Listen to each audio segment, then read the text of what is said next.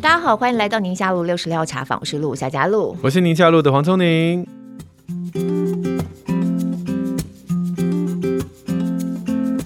哦，我们今天的节目呢，这个走在时代的尖端呢，哈、欸，要聊一个题目叫做 ESG，三个英文字母。哇塞，哇塞，光听这个主题就知道是谁找了。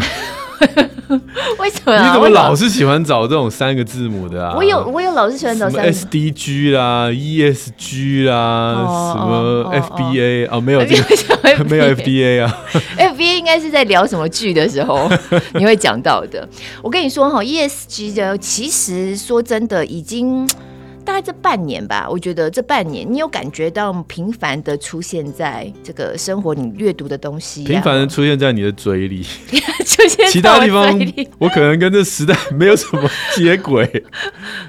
那三个字代表什么啊？我们我们今天有请专家，我们等下可以请专家来帮我们详细的解释一下。对对。但是我其实大概这半年啊，都看到很多跟这个有关的报道啊、趋势啊，要怎么做啊？尤其是因为我们公司大概这一个月一两个月的时间，有针对各个产业在 ESG 上头做一些什么事情，嗯、哪些公司，然后他们有什么样比较新的做法？是。然后有一系列的专题，然后呢，我那天在公司，我就看着看着，觉得这题目应该来做一做。对对，我们宁夏璐应该来聊一聊，因为如果有上班的话，你自己本身有在企业工作的朋友们，应该是觉得，哎，好像其实是知道这么一回事的。尤其大公司应该都有推。可是今天也很想聊一聊说，说哦，如果说你不知道这到底什么东西的话，今天听听我们节目，说不定有点收获？那如果你已经知道公司有在推的话，那就是公司在推，要干我什么事？就是我离开办公室之后，然后呢，这样子那种感觉。对，所以今天就特别想要聊一个题目：前瞻性，前瞻性。你真的卖关子卖的有够久哎、欸，是吗？如果真的不了解这主题，到现在还是很懵哎、欸。我我们现在赶快先介绍来宾出来。你还还是不想让大家知道 ESG 是什么？对对对，等下到节目之后说，听完了一个小时之后，嗯，那今天到底听的是什么？高调还不知道 E 是什么，S 是什么，G 都不知道。所以有点像是我们在做元宇宙，有没有？嗯、就做了好多集，就哦，略懂略懂，嗯，到底是什么东西？至少还会写“元”这个字。对，但最起码还是中文。来来来，来宾，好，介绍一下我们今天的来宾哦，是有台湾末日博士之称的杨家燕老师。他过去是台经院六所所长，我认识老师的时候，就是那时候他是台经院六所所长的时候，我那时候在 T 台做一个节目叫做《正经话》，然后非常常邀请老师上节目。是是，是。后来老师就到了那个红海，就是当了郭董的特助一段时间。哦、那这几年我刚刚等你的时候，对对。哦我们等了很久，对不起，等黄医师等了很久。今天病人太多，不好意思。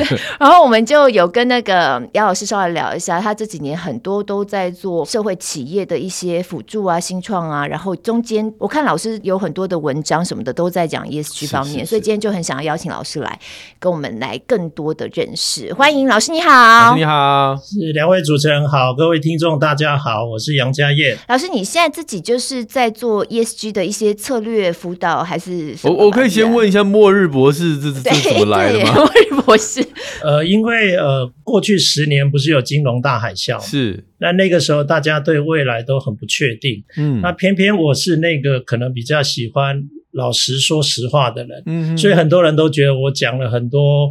这个问题啊，很多影响啊，他们觉得很黑暗，很，暗，哦，很有末日感这样子。对对对，所以后来就是开玩笑叫末日博士。哦，可是老师，你现在讲话听起来非常的活泼阳光啊，没没有什么末日感。对啊，所以我希望过几年会不会。可以改名叫做阳光男孩，阳光男孩，然后就要唱阳光宅男。我刚刚在等那个黄医师的时候，是是我突然意外了解，知道了那个露露夏嘉璐的那个年龄啊，嗯、我非常的震撼，有久久说不出话来，那么夸张？因为我心目中他应该是呃年轻人。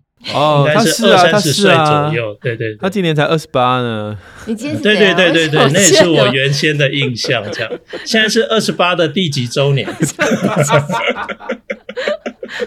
不是重点呐、啊，好不好？老师，你原来是那个末日博士嘛，但现在都是在做希望更有前瞻性的事情嘛。我们刚刚在跟老师聊的时候呢，也才知道说，老师因为最近一直在做 ESG 方面的研究嘛，然后有一家企业就找老师去做永续长，你看就是要永续。嗯，其实我有听说现在很多产业都要在找永续长，其实这个甚至是在职场当中最近这半年非常热烈讨论的话题啦。嗯、老师，你先跟我们聊一下好了。刚才小聪就在问 ESG 是什么，三个英文字母是吧？而且我觉得他卖这么久的关子，表示露露其实搞不太清楚这三个英文字。我知道，我知道，好不 好？就三个英文字母嘛。哦，这个 egg。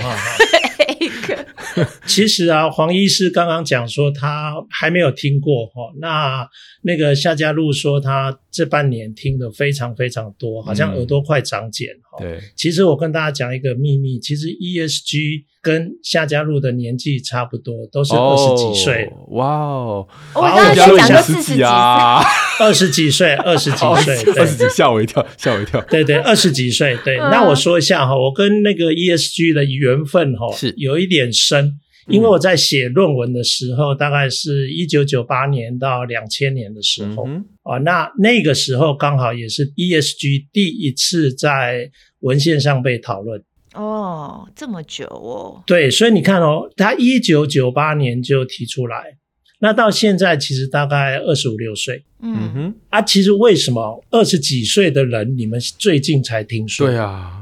嗯，哦啊，我要讲说，其实当他两千年第一次正式透过国际社会有一个国际组织叫做 GRI 全球报告倡议，嗯，那他主张的 ESG 其实就是说，所有的组织啊，你的影响很多面向，不会只有财务的效益而已，它有可能有环境层面，这是 E，然后有员工层面的，还有社会层面，嗯，这个是 S。甚至你的治理都应该多方利害关系人的关照，这个是 G。嗯，所以 ESG 事实上在两千年就提出来。嗯，可是那个时候我要说哦，那个时候的资本主义啊正在如火如荼的展开。为什么？因为那个时候中国经济正在崛起。嗯，它摇身一变变成全世界的世界工厂，对不对？嗯，然后在那几年，其实几乎可以说大家都在疯狂逐利。我们的天空啊，在那几年其实不常看到蓝天白云，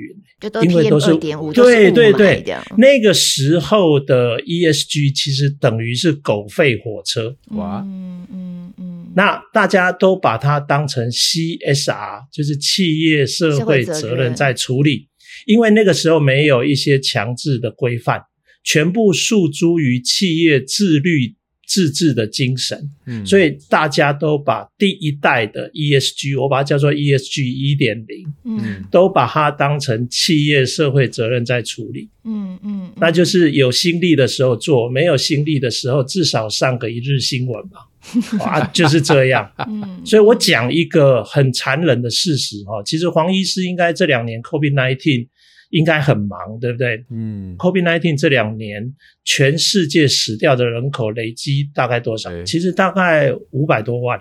哦，哇！那就表示平均一年这个病毒杀死了两百多万的人口。嗯嗯。可是你知道，在 COVID-19 之前，二零一九年去看联合国的这个世界卫生组织的报告，二零一九年世界死于呼吸道致死疾病，而且多数是不抽烟的女性跟儿少哦，嗯，就已经超过四百万人。哇！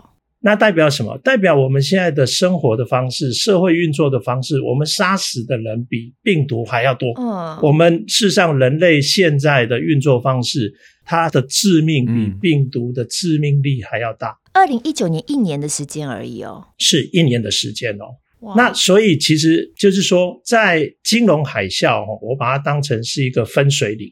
其实金融海啸之前，资本主义是如火如荼的展开。嗯，那个时候就算往头上看看不到蓝天，我们都还是急着在那边算，我们一年可以赚进多少钱。嗯，所以人均 GDP 一直在往上升。嗯，可是时代的困境也一直越来越深，越来越严重。对，但是金融海啸它是一个分水岭，因为金融海啸之后。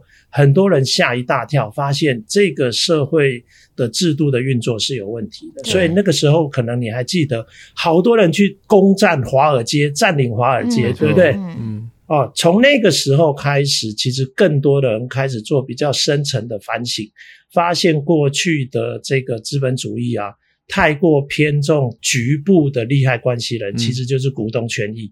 嗯这样发展下来，其他的关系人的利害都被忽略或者牺牲了。嗯，对对，所以这个一个新的反省的思潮就这样开始。嗯，啊，所以 ESG 就开始进入二点零。哎，可是这个反省，我感觉跟这个企业社会责任 CSR 不是一样的意思吗？当年不是也是说，呃，不能只光替股东赚钱啊，要有社会要有社会责任啊，社会责任啊。那这个因因为 E S G 的 E 是环境嘛，是 environment，, 那总觉得好像对对对，C S R 好是不是就像你刚刚讲，好像很可以含瓜了、这个、？S 是一样嘛，都是 social 嘛，然后 G 是 governance。嗯嗯，对我特别喜欢黄医师问这个问题哦，黄医师，我们现在 E S G 二点零哦，嗯，有些已经不是 C S R 了，法律已经会强制了，比如说明年开始，哦、如果你有朋友出口到欧盟。嗯，你到欧盟，你必须要缴碳足迹的认证报告。如果没有的话，你要缴碳关税哦。嗯，这个已经不是 CSR，不是企业社会责任，它已经变成股东权益的一部分了。它已经入法了，对，所以 ESG 二点零是因为有一些项目已经开始法规或者被实际的利害关系扣接在一起。嗯，那我讲一下，这几年有一种投资的基金叫做 ESG 基金，有如火如荼的展开，对不对？对，就是因为有一些人认同这个路线，嗯，他把。资本市场的资源跟机会跟 ESG 扣接在一起，嗯，所以这是为什么？特别是这几年，报章杂志一直在讲。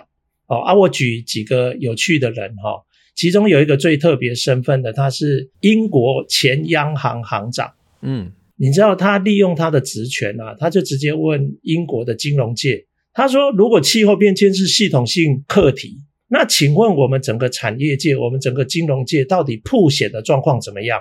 诶，其实他是在逼迫金融圈跟产业界要做这些气候变迁的报告。嗯，也就是说，你的财务报告不可以只有财务，你还要包括其他的环境各面向的影响。是，然后他觉得自己这样吼推吼，怕势单力孤，他还去召集他的民间的好朋友，比如说贝莱德。贝莱德其实也是在七十几个国家都有这个投资业务，嗯、然后大概有一百多档基金。过去几年最赚钱的其实就是 ESG Fund、嗯、ESG 的投资基金。然后他也找了那个呃摩根大通，是摩根大通这两个董事长都在民间在资本市场不断的帮忙推波助澜，所以这也是为什么哦，诶其实过去几年啊，在这个联准会还没升息之前啊，ESG 基金的投资绩效特别的好，其实很赚钱。你知道一赚钱啊，所有的投资人都开始有兴趣，他们就。开始关注为什么 ESG 的投资基金都会特别赚钱，对，所以等于说整个资本市场都动起来。所以你们之所以这些年会听到这么多的 ESG 的讨论，其实是因为它已经不再是 CSR 那么简单了，嗯，它扣接到实际市场的资源跟机会，甚至法规的要求，所以它已经不再是呃企业社会责任。它已经变成标标准准的股东权益。是，可是这这事情好像在近期又开始出现了新的变化。就是有我看到有一个新闻，就是有一个外国非常有名的女投资人，大家叫她女股神嘛，伍德，她有创立一个投资基金，然后她后来就有开了一个 ESG 的一个基金。那前一段时间才说她这个投资获利是非常惨的，而且流量只剩下去年的一成 一成呢，不是一半呢。是，然后进一步就有在讨论说，有很多这种因为金融的。元素介入之后，它就变成一种炒作了，好像冠上了 ESG，感觉起来就把它包装起来了，甚至开始在德国看到，好像有个银行，德意志银行，还因为这样子，他们叫洗绿嘛，就像洗白一样洗绿，现在也涉入一些丑闻，还被减掉调查这样子。是，我说一下哈，这背后其实都很合理。嗯，你看你赚钱的时候，投资人开开心心、眉开眼笑。数钞票都来不及了，他怎么会骂 ESG 呢？可是就是现在开始不赚钱。你知道这一年来不是有很严重的股灾吗？对。然后科技股它赔的特别凶，因为它跌幅特别大。是。其实 ESG 基金里面有非常高的比例都在投这些科技股。嗯。所以当这个 ESG 的这个投资绩效变差的时候，投资人开始骂声连天。你知道，甚至过去啊，比如说大家知道美国的德州都是传统的石化能源嘛？对。那 EHG 当道，把石化能源讲成是比较污染、比较脏的能源，希望让它逐步退场嘛。他们老实说很憋、很气。嗯，那这个时候啊，刚好 ESG 刚好也开始不赚钱了，然后他们也开始攻击哦这些 ESG 的操盘人。嗯嗯嗯。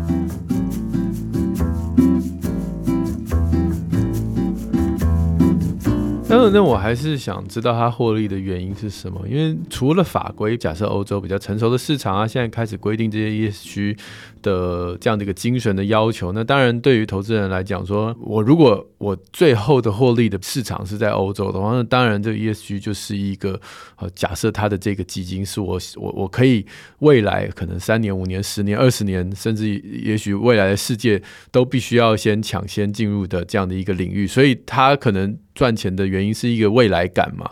可是实际上，如果今天我想要获利的市场是在一个根本不在乎环境的一个大的市场国家，我们就不讲哪几个国家了。那其实它的诱因就很低啊。你看，像之前的那个美国总统川普，他不是强烈反对吗？是是是。哎，我提一下哈，那个为什么过去几年 ESG 基金特别赚钱？嗯，其实啊，很多都不是真的。因为啊，世界上怎么可能一转眼之间，在几年之内，所有的 ESG 好的投资标的都赚钱，全部冒出来？对，不可能嘛。嗯。可是你想想看，全世界的投资机构，他们有多少的资金需要去去化，或者甚至是绿化它？绿化就是漂绿了。嗯。它必须在它的这个资产配置上，让政府部门，让社会。觉得它很绿、很环保，所以这里面会有很多投资标的，其实并不是真的 ESG，嗯，很多事实上是科技股，嗯，所以呃，过去赚钱的时候，其实有很多并不是 ESG 真的在赚钱，其实是因为他们的金融商品的设计。刚好有很多在过去几年在股股市表现特别好的这些投资标的赚钱，那真的就是用 ESG 去做包装而已，也这样听起来。所以这也是为什么你刚才讲的那个德意志银行它被调查嘛？对，其实就是因为老实说，他们的资金多到不可能找到 ESG 可以承载他们的所有的资金。嗯，因此我可以说了哈，可能八成以上。全部都是跟 ESG 无关的投资金融商品，然后包装在这个里面。嗯、是，然后却是包装在 ESG 的方里面。嗯，啊，这个是第一个，就是说，目前呃，要在现在纯靠 ESG 赚钱，呃，全面的资本市场赚钱，那个是目前是不可能的。嗯、啊，我来讲一下，有一些 ESG 是真的可以赚到钱。我举例来讲，哎，你们呃，因为有小朋友嘛，你们有没有听过一个台湾的品牌叫鲜乳坊？有有有有哎，我还有朋友在里面当 marketing。是你你知道鲜乳坊啊，它是兽医师创办的，嗯，然后刚好是在全台灭顶的那个时代，在网络崛起的一个新的乳品品牌，嗯哼，他做了一件大家都很不敢相信的事。他用比较高的价格收购弱农的生乳，为什么？因为他知道要让牛健康，他需要在营养上面提升，需要在居住环境上提升，需要在这些挤乳的设备要能够更新，所以他给弱农比较高的收购价格，说我是兽医，我可以协助你们好好照顾牛的健康，那你们就真心诚意的好好照顾牛。嗯，那我要说的是。那这个 business 要成功的话，他必须回过头来拜托消费者用高价来支持他的牛奶。没错，没错，没错。所以我要说的是，他现在是全台湾最贵、最贵，我要再讲第三次，最贵的牛奶，它的营业额在向十亿迈进，那就表示有非常多的消费者支持这样的品牌。嗯、我讲一个去年发生的事实哦，它上了全联的架。嗯嗯嗯，你们有没有觉得很奇怪？全联在台湾目前的品牌形象，就是一群价格敏感度最高的消费者，最讲究性价比的。对，为什么他要现在放上一个全台湾最贵的牛奶？其实这个是品牌的策略，他要让更多新一代的年轻人进来。嗯，那我想跟大家讲的是，其实新一代的年轻人，他们 care 已经不再只是价格的价值了，对，不再只是性价比了。嗯，其实这个发生在非常多的这种有理念的、有价值主张的品牌上面，包括绿藤生机都是这样，他们的产品可以卖的比较贵，但消费者都支持。这也是我长期合作的一个品牌。今天讲到虽然有一些品牌啦，但实际上我们今天做这集完全没有什么要推销的。但是我长期合作一个品牌，就福同源 Bluesea 也是一样的想法在做推动。就当然知道说，今天如果他们要选择是一条比较辛苦的、成本比较高的道路的话，他们反映在市场价格就会高。那对消费者来说，这是很大的挑战，所以也花很多时间必须跟消费者重新去沟通，然后让消费者知道说到底为什么也必须参与在这样子的消费循环里头。所以我还要回答黄医师的问题，我还没讲。完哦，有一些这一类的 ESG 相关的品牌是真的可以赚钱，嗯，啊，为什么？我讲绿藤生机为例，你知道绿藤生机最有趣的传奇故事是什么吗？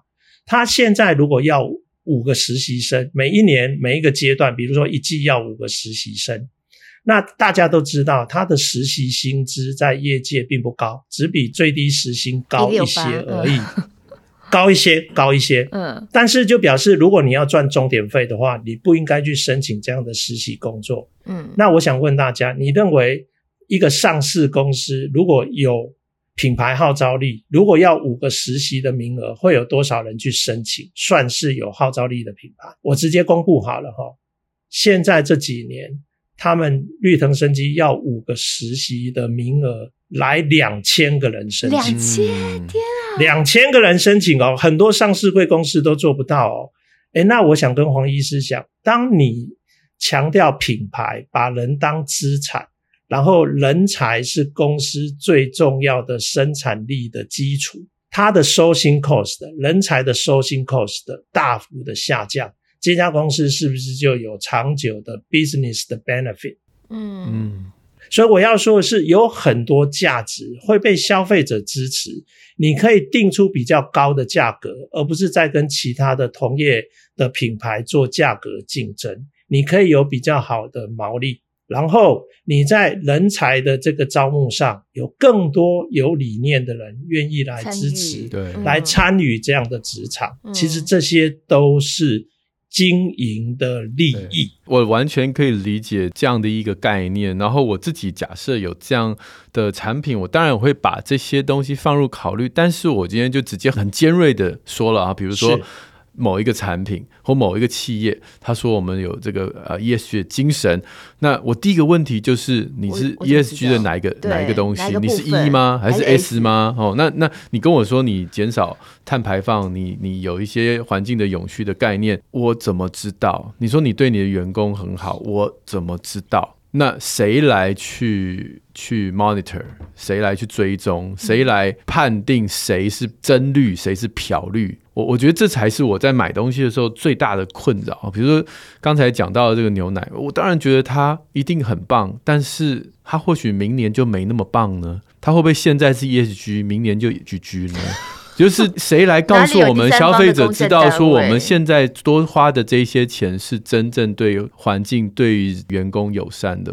这是我比较大的困扰。是，哎，我讲一下这一类新一代的，就是本质是真心诚意做 ESG 的多元的这种关系人关照的公司，嗯，在他们的整个经营的架构上面，哦，有三个关键的构成元素。第一个叫做使命，要写进你的主公司章程里面，这个叫公司的宪法。嗯，也就是说，你不可以只用嘴巴说，你把它明定在你的组织的章程里面，这个叫做 purpose，就是你容易让外界去理解你的公司的宗旨跟使命是什么。然后第二个，因为你不能空口说白话。所以你要落实你所有承诺，那这个叫做 duty，就是要当责。所以在公司治理的层面，你有公司治理的一些作为；在经营管理的层面，有经营管理层面需要落实的一些组织设计。那这个其实就叫做使命的当责，当责的经营管理。那因为你做的这些事，没有人知道嘛，所以你要尽可能的遵守透明化原则去揭露它。这个叫做 transparency 跟 disclosure。所以其实一家好的 ESG 的公司，它如果不希望被那些假的 ESG 公司鱼目混珠的话，它应该要在这三件事情上坚持。那我先讲揭露。刚刚黄医师问的是，那我怎么知道他写的是真的还是假的？嗯，啊，我先说哈。在上市贵公司，现在开始政府会要求，因为政府也不知道你写的是真的跟假的，所以他先要求你这些大公司哈，你写的这些永续报告，你要有第三方的签证。嗯，要有专业机构帮你签证，不是认证哦，是签证。也就是说，他愿意帮你背书。嗯，但是这个东西哈，我要说就是，如果他们之间有甲方乙方关系的话，我们觉得是不是百分之百可信？这个当然是一回事了哈。那另外一个方式就是你的 ESG 报告啊，我们树冠在提供的服务，我们都鼓励企业要从。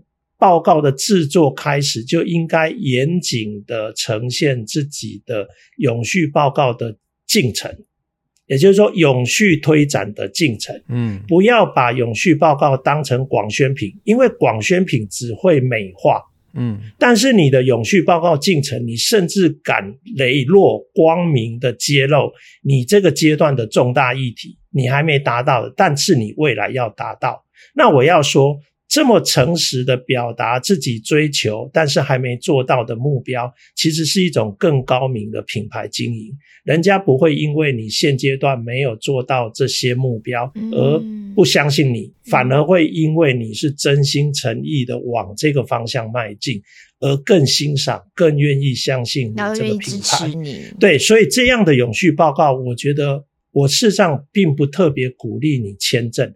我事实上鼓励你应该要在相当不错的期刊上面、媒体平台上要公开发表。哦，公开发表的意思就是让所有领域的专业者全部来，我开放让你来踢馆。如果你踢不倒，那我这篇报告、这份报告就会变成重要的领域文献，影响更为深远。所有社会大众跟相关的后进者，他们都会参考这份文献。所以你只有真心诚意的做，你才敢这么的透明，嗯、对不对？对。可是老师，就一般消费者来说啊，像你刚刚讲全联例子就很好，就这么多的鲜奶品牌在家上陈列，那我要去挑一个，我今天挑好鲜乳坊好了，它上面有没有盖一个章，像 CAS 一样的盖一个章，就是 ESG 给你盖下去，代表是 ESG。消费者要怎么做识别啊？现在好像没有像这样子的一个标准的作业的一种模式，一个机制建立起来哈。其实我觉得哦，除了政府帮这些好的品牌，比如说有一些大家有共同信任基础的标章之外，其实我觉得最后的症结还是在这些团队、这些品牌他们自己品牌经营的能力哦，跟价值沟通的能力。嗯，你看哦，鲜乳榜你没有听过，然后。也许绿藤生机说不定有听过，说不定没听过。其实有些品牌很擅长做价值沟通，很会说故事。对，很会说故事，然后也会把自己的理念很清楚传递，不只是内部的员工，嗯、也包括外部的客户。我觉得其实到后来，价值沟通不可以当成选配，你应该要当成公司的标配。嗯，嗯，但是你不是做虚假不实的美化。你应该是做一个聪明的、诚实的揭露。嗯。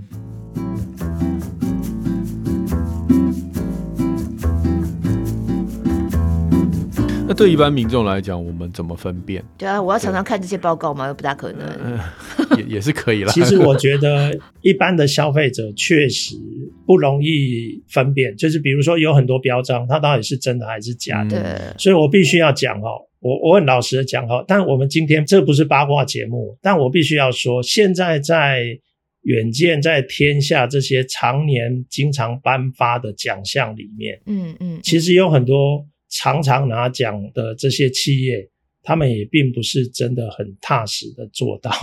他们宣称做到的事情，老老师，你讲话还我还以为他们很苛刻字，什么什么都很诚恳的在做。有些大的公司，有些大公司他反而可以花钱去买。有一些你们都耳熟能详的公司，他们都不一定做得到。对，所以我必须要讲说，呃，我们的社会是在逐渐的进步中。嗯，哎，我提一下哈，其实，在金融海啸之前，你们可能甚至连 ESG 的讨论的机会都没有。嗯，没有。可是现在你们已经开始有讨论了，对，我觉得世代的变迁会让整个主客观条件慢慢趋向对我们的这些真心诚意的价值有利哈。我举一个例哈，你知道我两千年回来的时候，刚好我回来台湾，刚好 dot-com bubble，嗯嗯嗯，两 dot-com bubble 就是科技泡沫。可是你有没有想过，那个时候的科技泡沫理所当然？为什么？因为主客观条件、市场的条件还没到。你想想看哦，九零年代网络 Internet 开始兴起，这个时候熟悉 Internet 的第一代，有可能是一九八零年代的出生的人，他们在两千年左右的时候，其实才二十岁而已。这个市场根本主力的消费根本都还没出现，嗯嗯嗯嗯嗯，所以有很多很新的想法，其实他们是过于前瞻，嗯，也就是市场条件还没成熟，成熟，所以它当然会失败。那你想想看哦，其实我们的上一个十年，那个网络的第一代，其实已经是三十几迈向四十。然后网络的原生族群是一九，就是一九九零年代出生，他们大概是二十几岁，所以我还是要说，这是一个小众，这一群小众其实有想要做很多创新变革，所以你会听到很多口号喊得很大的这种新的做法，比如说大数据。嗯嗯，比如说，呃，人工智慧，然后区块链，然后智慧居家、智慧城市。你今天回顾这十年，这些叫的很响亮的这些名词，他们的进展有多少？嗯，我相信你们最后的结论会跟我一样，进展有限。嗯，在不同的阶段成为那个年度的热门名词，对，但是真正的进展是相当有限。为什么？主客观条件还没到。可是你现在哦，呃，这个夏家路，你是我心目中永远二十八岁。谢谢。但是到二零三零年的时候，你知道一九八零年代的人已经奔五十了，嗯，然后一九九零年代的人奔四十，千禧年以后出生的人奔三十。这个代表什么？这个代表消费市场、产业从业者跟政治选民、网络世代全部明显过半。嗯，这个时候。市场上的要求、产业重视的方向，跟这些民意的走向，会跟过去十年大大的不同。嗯，所以有很多上个十年我们认为不可能的事，在下一个十年有机会会在条件成熟的时候，它会发生，它会落地。所以我身旁有很多乐观的人，把接下来的十年当成典范移转的黄金十年。哦，然后现在就是在蹲的时期，然后慢慢养，慢慢养。所以，所以我请大家看这个创新变革啊，体制的改变，或者是典范的移转，你可能要用十年的尺度，十年的尺度来看待它。嗯，因为世代会不断的迭替，那现在做不到的，也许要过一阵子，他才有机会能够做得到。嗯。呀，yeah, 我相信，而且而且也希望这些企业或这些小，不讲大型小型，都大家一起加油。我我有时候觉得有些东西吧，我们随便举例好了，假设是洗衣精好了哈，嗯、然然后它非常的强调它的环境里友善啊什么，那但是洗不干净，或或是味道很恐怖啊，就是，是或特别贵，贵是一定的啊，贵是标配，呃、又贵又洗不干净，然后味道又恐怖这样，类似这样。那但是因为它对环境友善，嗯、你知道我我很难想象消费者会买单。所以，即便是要往 ESG 走的产业跟产品，我觉得都还是在品质上面要让大家有，不要说变得更好，至少持平，我觉得就是一个基本的要求。哎，黄医师讲到一个重点，因为现在大家就讲说，哎，就算我们真心想要支持 ESG，可是它那么贵，我们真的就是没有办法，对，很全面的参与嘛。哈，那其实黄医师讲到重点，我先说哈，好的。品质的东西本来就应该贵一点，嗯，所以有些贵的成本是合理的，嗯，可是另外它有一些贵是可以改善，嗯，因为它现在的规模还不够大，哦，它也许技术还不够成熟，嗯，将来市场变得更大的时候，它也可以提升它的技术，它的规模经济会出现，所以有一部分可以尽人事的地方，它的成本会下降。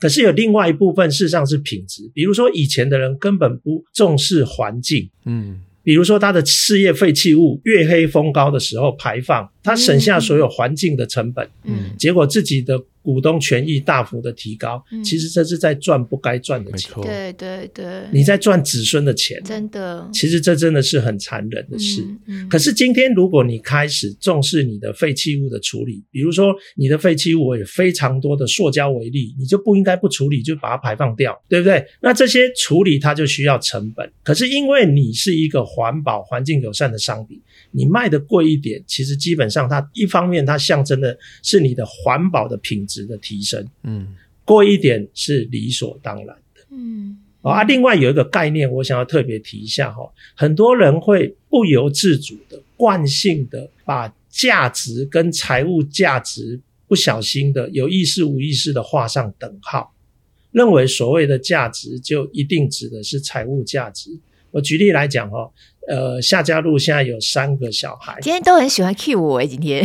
哎、欸，对，因为黄医师我第一次认识哦，夏家路我认识很多年了哦，三个小孩，有三个小孩，对，有可能他为了要让家庭、让小孩的教育能够更好的关照，对，所以他有可能会减少职场上的工作时数，增加照顾家里的这个时间，不能公开说这个。魏魏老师说，所以他都把整个小孩，自己都要吃土，有可能他每天都在吃土。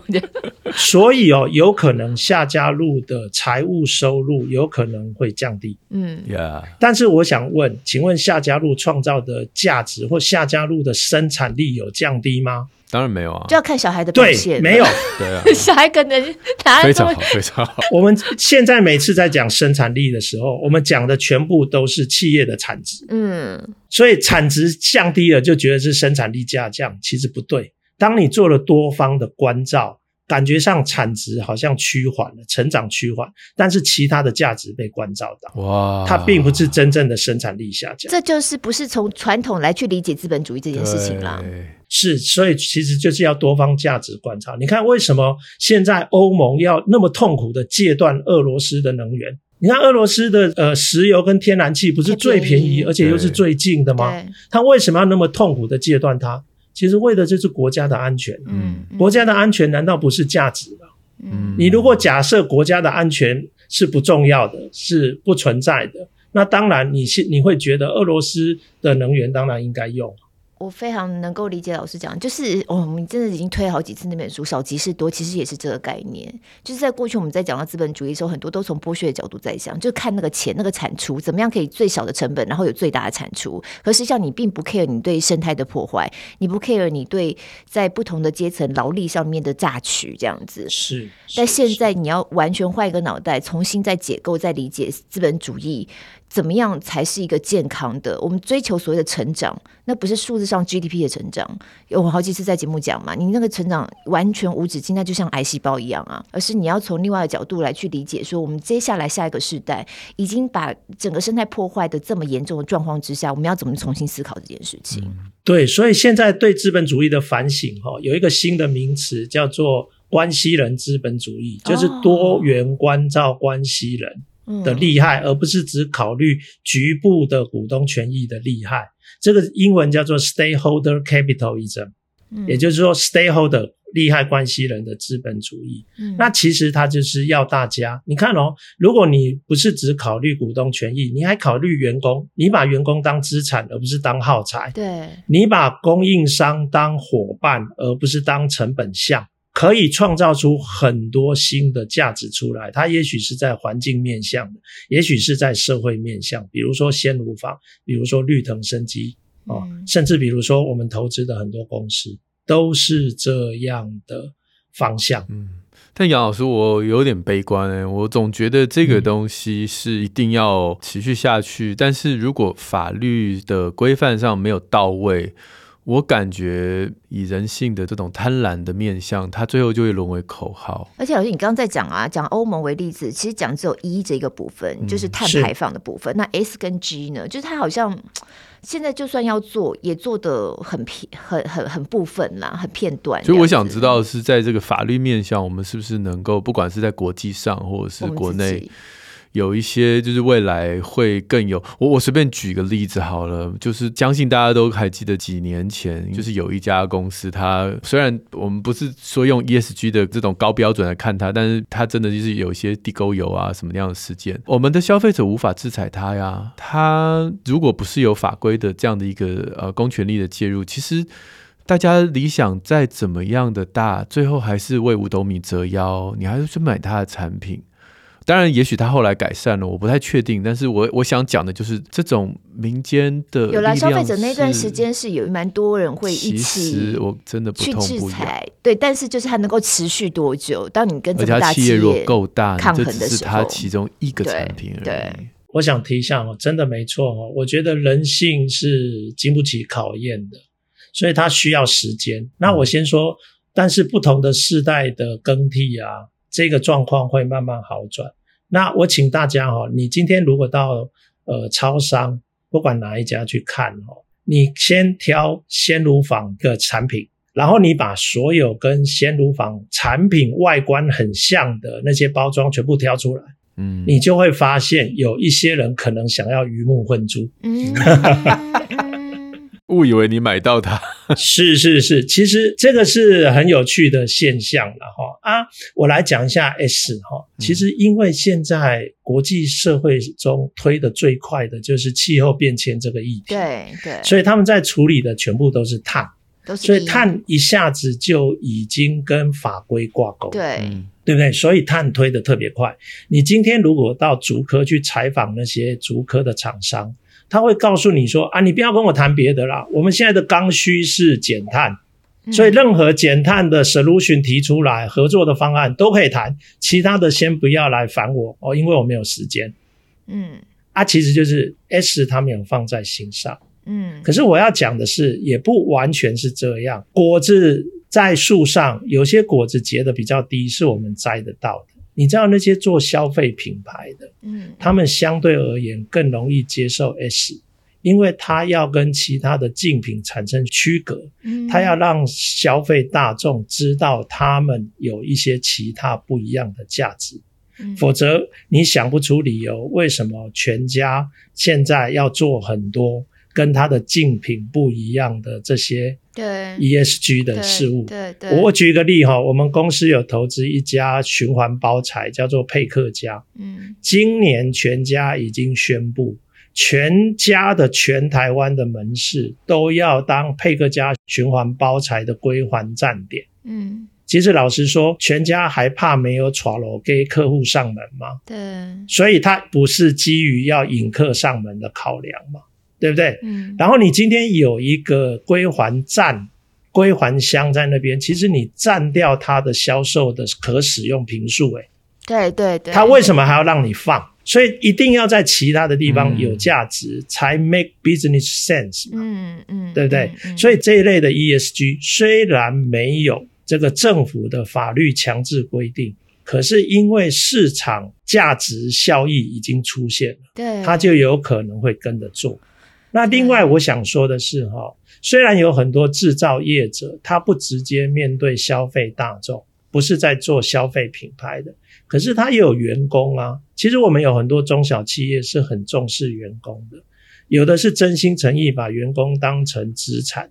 那你今天要做好你自己本身雇主是员工心目中最棒的雇主品牌，那你是不是也应该要做一些事情？嗯，其实。呃，我们投资的一家公司叫岛内散步，不晓得你们有没有听过？哦，我知道，我知道，因为我们家小孩的学校就一直在讲，他们就就做一些教案，然后带孩子更多认识自己的土地。你，你知道吗？这个岛内散步啊，在疫情的这两年呢，啊，大幅的成长，而且大部分都是企业课。为什么？哦，因为企业一开始员工在家工作，他们人资工作要做很困难。所以他们干脆先购买岛内散步的云端散步，嗯，那这样就可以照顾到员工的休闲嘛，嗯、那这个就是 HR 该有的工作嘛，嗯、对不对？嗯、但是他们一买岛内散步的服务之后，他们发现有几个意想不到的好处竟然出现了。第一个，岛内散步的这些服务，让员工的向心力提高，哦、甚至更认同公司。因为你公司买的如果是一般的旅行社的服务，还没有这种认同感。嗯，但是你买了岛内散步，因为岛内散步强调的是希望让更多台湾在地的人文内容变成我们生活的一部分，对对对，变成我们旅行的一部分。结果雇主品牌效益出现了，嗯，还有企业对外形象提升，嗯嗯嗯。结果他们现在回过头来要求岛内散步能不能提供更多，因为他们甚至想要把一些适合岛内散步做的员工训练都交给岛内散步。嗯，所以我的意思是说，其实就企业的关系人来讲，不是只有消费端，他还有自己的员工。嗯，所以如果你因为关心员工、关照员工这个利害关系人，关照消费大众这个利害关系人，你还是有可能会基于真实的价值跟效益的考量去做 S。嗯，那政府当然可以推波助澜，比如说政府未来可能在一些资源的提供上面，它也许可以加上这样的诱因设计。嗯，比如说如果在 S 啊，在人、在社会、在文化上有一些贡献的啊，那可能在政府的一些资源或合作上，他也许会有一些优先考虑的资格或机会。其实这个就是跟实际利害扣结。哦，所以其实并不一定像一一样要成为法令，它才有可能推动。哦，完全诉诸自律自治，当然会比较慢。可是你推波助澜，在法规的设计上加码，其实有可能会让速度提升。但是我还是要讲，我相信我们现在新一代的价值取舍。跟老一辈的会不一样，不一样了。老一辈很担心物质匮乏，但是新一代的人其实不需要担心物质匮乏，他只希望他周遭的社会能够更好、更公益、更平等。更环保、更永续，所以他考量的不会只是价格，他会考量的是价值的部分。其实老师，你刚刚讲，真让我就就比较有感觉。有的时候是透过企业本身对这个议题他们的自觉，然后他们怎么样互相的形成一个网络，然后可以把这个整个概念会进入到我们社会大众每个人生活层面。像全家就是非常好例子。我刚刚提到我合作那个也是 ESG 的这个社会企业新创，那个 Blue Six 福同源，他们也是进到全家的品牌、全家的通路，然后像全联进了。先入房其实也是一样的概念，就是当你把消费者更多的有机会去触及到这些不同的品牌，然后品牌所传达的价值的时候，嗯、慢慢的大家在任何的消费行为上就会可能多想一层，就是除了这个价格之外，他会多去考虑价值的这个层面。但这也就是需要很多时间。所以老师，你不觉得？因为有的时候我们在看哈这些比较新的啦，然后讲究生态啦、环保啦什么的这种哈，都会觉得它会是昙花一现，感觉起来好像漂亮的包装呢，久了。之后默默的又不见，然后又出现一个新的酷炫的、很很很新潮的一个名词，然后又三个英文字母这样子，又 把它盖过去。所以你你不会这样看，对不对？你觉得他是是非常有未来性的，也是觉得这整个概念。加入你作为一个旁观者，你觉得末日博士这个头衔是不是应该反而给我们的黄医师？我身上应该算阳光长辈吧，就算不是阳光男孩的话，杨老师，末日在一个医生身上，这不太好，尤其他是小儿科，我的门诊，他是小儿科，对不起，我马上收回。啊，不过老师今天讲的一些那个比较概念性的，真的就会让我想到，就是利害人关系。资本主义、这个、利害关系人哦，利害关系人，对利害关系人，资本主义这个原则性的概念，真的又让我连接到我们之前推那个少即是多，它里面很多书里面的原则，就是整个都要去重新想象资本主义，然后不要这么悲观呢、啊。对，对我觉得听了这一系列之后，我的感受是这样。是，其实我们不需要全盘推翻过去的运作模式，对，过去的运作模式的存在也有它的优点。所以你看，像 stakeholder capitalism，它并没有全面推翻资本主义，嗯，它只是想要弥补过去的那个模式的缺陷。对，就不要想到资本主义就万恶资本主义，然后都是剥削的角度再去思考，一定要用剥削才能带来经济的成长。其实现在真的是可以，也是翻转我们自己的脑袋。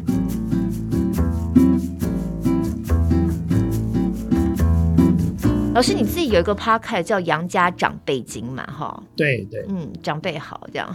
但是以这个收听的数量，还不能跟这个夏家路还有黄医师的节目相提并论。不过我没有，我我们是被归在那个科技类，然后竟然科技类哦，前一阵子有拿过科技类类别节目的冠军哦，哦真的，哎，魏伟老师你是算商业类耶？对，我本来以为我是商业类，但是呃，帮我录制的伙伴他们把我放在科技类，嗯、哦，对，因为他们觉得是新创。那集聊什么？那集聊什么？大部分都是在介绍各个呃领域的创新变革团队啊，哦、所以比如说，因为我是周更嘛，是我每一周都可以请一个团队，然后我全年不必重复，嗯，那我就可以让社会，就是我的听众知道很多在社会各个领域采取行动。然后生根的这些人事物的故事，很多我们都没有注意到的角落。例如说，老师最近有一集我听了就有点意思，他是种树的，嗯，是是是，好植地，嗯、对，好植地，植物的植，用 GIS 的资讯来帮助企业跟政府沟通。GIS 是什么？对，GIS 其实就是地理资讯系统。嗯，对，我应该要戒断这个只讲英文的缺点，而且都是三个英文字母，多一个都不行的。啊，老师刚刚没有听出，我刚刚不是问说老师哪一集那个最夯有没有？嗯、然后我不是问他说那集讲什么？其实我是想邀你的来宾了。哦，OK，但是没问题啊。挖角，你在 promote 我的社群伙伴，我开心都来不及。哇，真的！我等一下甚至把那个收听排名都寄给你，太棒了！老师很主动，有没有？哇，那这一集就 B N O N 了，棒！哎，我这样可以跟你们策略联盟？可以，可以，可以，可以。那老师，你今天有没有什么特别还想要推荐？因为我们节目到最后啊，都会推荐给我们的听友一些衍生的这个素材啦。像我刚刚推荐就是老师杨家长辈经嘛。是。那老师，你有最近有什么书或什么之类有想到跟这个题目有关的，可以做衍生推荐的吗？那我想我就推荐刚刚其实有讲过的《反省资本主义》，最近有一本书。嗯。那事实上它的路线就是多元呃利害关系人关照的路线。嗯。那我是觉得大家在怀疑 ESG 的时候。不妨可以去参考这本书，就叫《反省资本主义》。对对对，因为 ESG 真的，他跟夏家璐的年纪差不多，已经二十几岁了，哈，不是最近才出现。嗯，对。哎，老师，书名叫《反省资本主义》吗？对啊，我记得好像是这样。那还有就是，我刚刚也稍微看一下，因为老师有讲到嘛，ESG 其实是很需要说故事的，要跟大众来做沟通的。我们自己公司 TBS 啊，我们其实是常常有在出以 ESG 为主题，然后看看各大企业，如果他们有在做 ESG，他们到底做一些什么事情。嗯、那我们我们我就有把那个我们有一个 ESG 理念的一个子项目。在我们的官网上面，它上面就有很多报道，Okay. 我也把它列在这边。大家如果有兴趣多看一下的话，可能会有点惊讶。对哦，原来在我生活周边就已经存在，我没有意识到，或我很熟悉的品牌，原来他们已经在做这些事情了，或原来我不知道的小公司，他们做的事情这么大，这种感觉，嗯、我觉得很有意思。是，嗯，哎，事实上，甚至你们的平台伙伴亲子天下嘛，对不对？对对对。最近我们树冠的伙伴有跟亲子天下在探寻一种。合作的可能性，就是小朋友的假日营队，嗯，他们也想要放一些 ESG 相关的内容在里面，在营队里面。哦，所以比如说可能是岛内散步的旅行，哦，旅行营队，或者也许是永续海洋，也许是在回游坝，嗯，那回游坝就是在介绍，呃，要怎么吃才是对海洋友善的这种渔产，嗯，还有。这种保育的方式，嗯，那这种内容其实。呃，小朋友已经都在逻辑上是可以理解，而且可以自己吸收跟内化。哎，这个好哎，对啊，嗯，下次我们这个营队真的有话，我们也来介绍给大家好了。我觉得这种东西就是给小孩从小教育起来，就把他们内化在他们的世界里面了。嗯，是啊，你知道，因为现在你知道我们的公民权已经要降到十八岁了。对啊，那就表示你在国中阶段、高中阶段，你应该要对社会有相当的理解，甚至参与哦。真的，真的。所以这也是重要的 ESG 的工作，真的，真的，真的，对。好，在过去我曾经推荐过《少即是多》这本书，今天也有一直在讲到，我没有想到我今天还会一直讲到这本书。你已经推第三次了。然后，那我们要抽这本书，小编会在我们的播公开社团会公布抽奖的方式，所以大家赶快加入，要特别留意一下。嗯哼。嗯好，今天很谢谢台湾末日博士，我现在这样叫你我都不好意思了。你叫我阳光博士，阳阳光博士，对，未来希望，未来希望阳光博士。杨家长辈杨家燕，谢谢老师，谢谢，我也要谢谢两位主持人和各位听众，拜拜，拜拜。我们还有这个好书专卖店上头有我们过去推荐过的好书，大家还是不要忘记了。然后 Apple Podcast 或 Spotify 听话帮母星赞一下。嗯，学员池持续开放当中，我们就礼拜六空中再会喽。拜拜。我们这一集最后也是三个字、哦、B Y E 喽。拜拜，谢谢老师，谢谢大家，拜拜。